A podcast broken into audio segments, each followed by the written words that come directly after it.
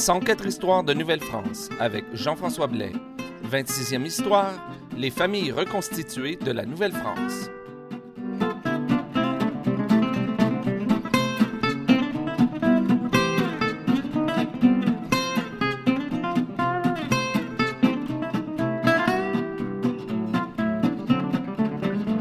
Bonjour à toutes et à tous et bienvenue à cette 26e histoire de Nouvelle-France. 26 histoires, ça fait exactement le quart de cette série, la série qui prendra fin après 104 histoires, mais qui sait, peut-être qu'il y aura 104 nouvelles histoires s'il y a beaucoup d'autres choses à raconter, ce dont je suis sûr, et surtout, ben, si ça vous plaît, euh, toutes ces histoires, mais ça, on verra euh, dans un an et demi, euh, quelque chose comme ça. Aujourd'hui, je vais traiter d'un sujet qui, après ma barre, peut sembler assez sérieux, mais qui, je vous l'assure, peut amener son lot de questionnements, c'est-à-dire les familles reconstituées et l'éclatement des familles de la cellule familiale. Depuis plusieurs années, euh, on se pose beaucoup de questions par rapport au problème de l'éclatement de la cellule familiale. Ça, là-dessus, je pense que je n'ai pas à vous, euh, à, vous le prouver. On a tous entendu euh, ou vu des reportages à la télé ou à la radio. On a tous entendu parler d'études qui ont été publiées sur le sujet. Et il y a plusieurs personnes qui proposent de revenir à des valeurs plus sûres et plus durables dans le but d'assurer une plus longue vie aux unions, qu'on soit marié ou pas et euh, de garder le noyau familial intact. On propose donc un retour souvent aux sources. On dit, euh, on dit qu'on devrait revenir aux valeurs d'avant. Mais on ne précise pas c'était quoi exactement cet avant. Est-ce que c'est les années 50? Est-ce que c'est le Moyen Âge? Est-ce que c'est la Nouvelle-France? Ben ça, on ne le dit pas. Il y a quelques années, j'ai lu un article sur le sujet, euh, sur le sujet de la famille concernant le, Moyen Âge et les conclusions m'avaient véritablement surpris. Je vous propose donc cette semaine de regarder ce qu'il en était en Nouvelle-France. Est-ce qu'on peut prendre cette période en exemple pour apporter des solutions à l'éclatement des familles? Bien, je vous le dis tout de suite, la conclusion est non. Parce que premièrement, on ne se mariait pas pour les mêmes raisons en Nouvelle-France qu'aujourd'hui. Et deuxièmement, bien, sur la question des familles reconstituées, bien, les familles reconstituées en Nouvelle-France étaient monnaie courante.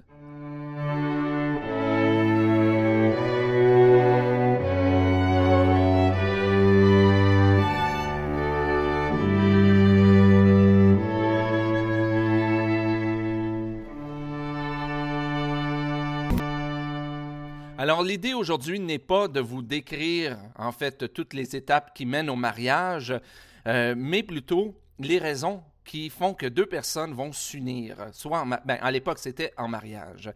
Donc est-ce qu'on se mariait par amour? Est-ce qu'on s'unissait par amour comme aujourd'hui? Eh bien non. Le mariage était d'abord et avant tout un arrangement entre deux personnes euh, pour faire face à la vie assez difficile de la Nouvelle-France.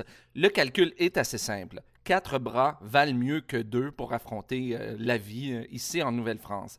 Et avec les enfants, eh bien, ça, donne euh, des nouveaux bras. Les enfants, c'est pas seulement des nouvelles bouches à, nourrir, c'est aussi, pardon, des bras qui peuvent travailler. Cela ne veut pas dire, par contre, qu'il n'y a jamais eu d'attirance entre les, entre les époux c'était quand même bien d'en avoir une certaine attirance. Ça ne veut pas dire non plus qu'il n'y a pas eu d'amour entre les époux. Il y a, des histoires d'amour, il y a de l'amour qui s'est sans doute créé entre les époux. Mais les mariages comme tels d'amour ont été très, très rares en Nouvelle-France. Tellement rares, en fait, qu'on peut dire qu'il n'y en a pas eu. Mais il y en a eu. C'est sûr qu'il y en a eu. Par exemple, cette, euh, histoire, j'aimerais ça revenir très bientôt avec, euh, pour vous décrire en plus en détail cette histoire. L'histoire d'un jeune couple euh, que tout séparait, en fait, et qui ont fini par se marier. En fait, le jeune homme a dû faire de la prison pour obtenir le droit de marier sa belle. C'est une belle histoire. Mais ça, je reviendrai euh, euh, peut-être la semaine prochaine ou dans quelques semaines avec cette histoire. Donc, il y a eu des histoires d'amour, mais ils sont très, très, elles sont très, très rares, ces histoires. Euh, il y a trop de choses, en fait, qui empêchent le mariage d'amour. tout d'abord, le bassin de population la Nouvelle-France a une population très euh, petite, surtout par rapport euh, à l'étendue de son territoire. Donc, ce qui fait que le choix de notre conjoint, notre conjointe, est assez restreint. Mais il y a d'autres facteurs qui vont restreindre encore ce choix. Tout d'abord, on doit se trouver quelqu'un qui appartient à la même classe sociale ou économique que nous. Au niveau économique, on peut le comprendre, la question est de ne pas appauvrir la famille initiale. Et au niveau de la classe sociale, eh bien, dans la pensée de l'époque, on croyait que Dieu avait voulu les classes sociales et que c'est lui qui nous avait placés dans, une, dans la classe sociale dans laquelle on est né et il était interdit de vouloir euh, s'en échapper. Donc déjà, il y a les classes sociales qui nous, qui nous limitent. Ensuite, ben, il y a la distance aussi. Il y a les gens, le, territoire. Surtout pour au 18e siècle, pour les gens de, classe modeste, disons ça comme ça, qui ne voyageaient pas beaucoup, eh bien, on devait trouver quelqu'un soit à l'intérieur de sa paroisse ou encore euh, dans une paroisse voisine, ce qui restreint encore plus, comme vous l'admettrez, le choix, euh, le choix d'un conjoint ou d'une conjointe. Et même quand on a trouvé quelqu'un, eh bien, on a encore besoin du consentement des parents avant de, pouvoir euh, se marier. Alors, vous voyez que déjà, on ne se marie pas dans la même liberté qu'aujourd'hui, ni pour les mêmes raisons qu'aujourd'hui.